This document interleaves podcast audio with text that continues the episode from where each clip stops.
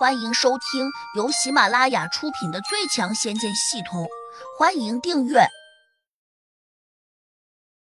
第五百八十八章一言九鼎，这不合情理啊！杜玉儿小心翼翼的问：“真的吗？”“真的。”胡杨平静道。杜玉儿咬了咬银牙说：“大丈夫一言既出，驷马难追，你说话得算话。”我胡杨从来一言九鼎，当然不会食言。胡杨回答的也很认真。可是他越这样说，杜玉儿就越觉得不对劲，他心里开始胡思乱想：难道胡杨看中自己的感受了？难道他心里装着自己了？难道他真的对自己有感情了？难道这就是所谓的日久生情？岳风铃忽然冒了一句：“杜玉儿。”你别信他的话，他多半是在骗你。杜玉儿顿时迷茫起来，不知道该相信谁。胡杨伸手又在桌上放了几个水果，示意他也吃一点，自己倒是没有客气，拿起一个便自顾自的啃了起来。岳老师，其实胡杨是个好人，他对我一向不错，你别这样对他。杜玉儿忽然露出了一丝笑意，反过来劝岳风铃。岳风铃对胡杨真是一点也不了解。除了觉得胡杨长得很帅、气质优雅之外，他始终没有看懂胡杨是个怎样的人。就在刚才，胡杨没有进来前，岳风铃通过询问杜玉儿，大致了解了一点：胡杨是京城胡家的少爷，是个二代，既富且贵。对于这样的人，岳风铃从来就没有好感，一直把这类人归到了纨绔子弟的行列。从古至今，纨绔子弟有好人吗？没有，这种人只与不学无术、游手好闲和惹是生非、欺男霸女有着紧密的关系。所以，他一再问杜玉儿：是被胡杨的淫威给吓着了，还是被他的甜言蜜语给哄骗了？杜玉儿笑着说：“胡杨嘴里要是能吐出一句甜言蜜语，那我睡着了做梦都要笑醒。”岳风铃哦了声，便认为杜玉儿是被胡杨胁迫的。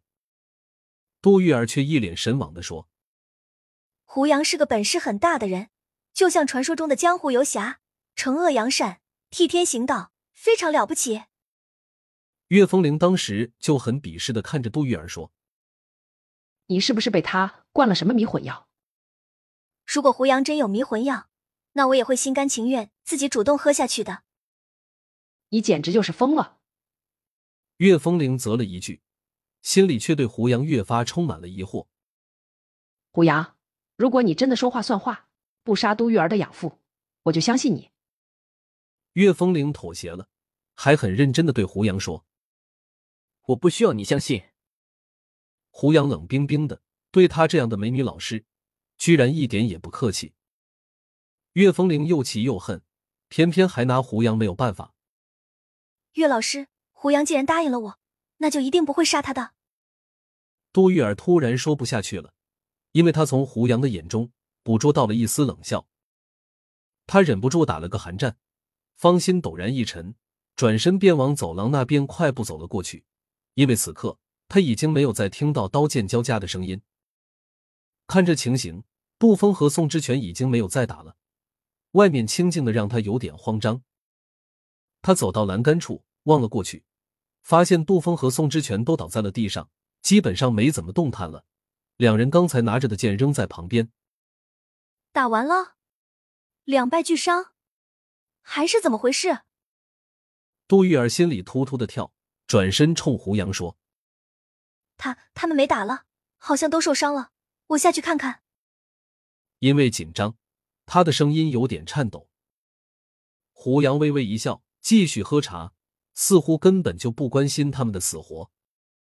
杜玉儿提着裙子飞快的往楼下跑，岳风铃可能觉得和胡杨单独相处有点尴尬，赶紧也起身追着杜玉儿出去了。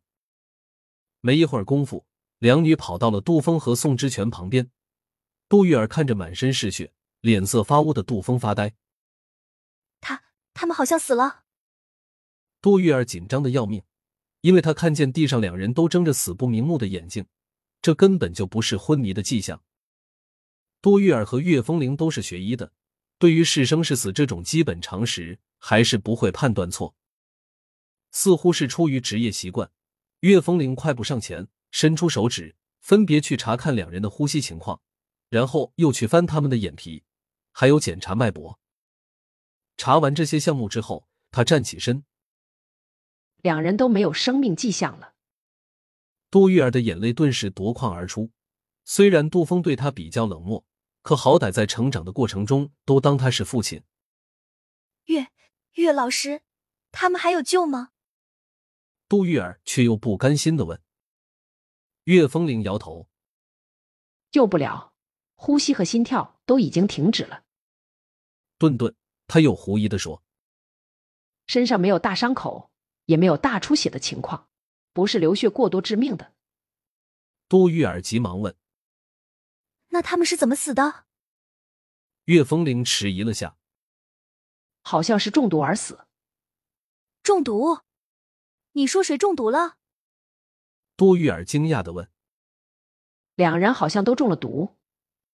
岳老师，你说他们同时中了毒，为什么会这样？杜玉儿并不笨，下意识的看向了木楼。胡杨一直想把他们两人都杀死，会不会是胡杨暗中投的毒？可刚才胡杨上楼之后，两人还打得很激烈，金属碰撞声说明了一切，那也变相的证明了一点：他们毒发之时，胡杨并不在现场。想到此，杜玉儿无比的困惑。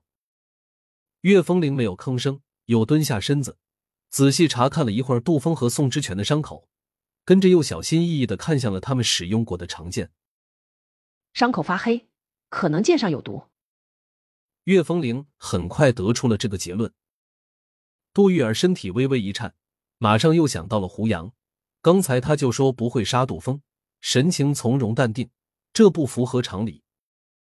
因为胡杨一直想把杀父之仇，如今仇人就在这里，他怎么可能会放过他们？这剑是谁的？杜玉儿喃喃的问。本集已播讲完毕。请订阅专辑，下集精彩继续。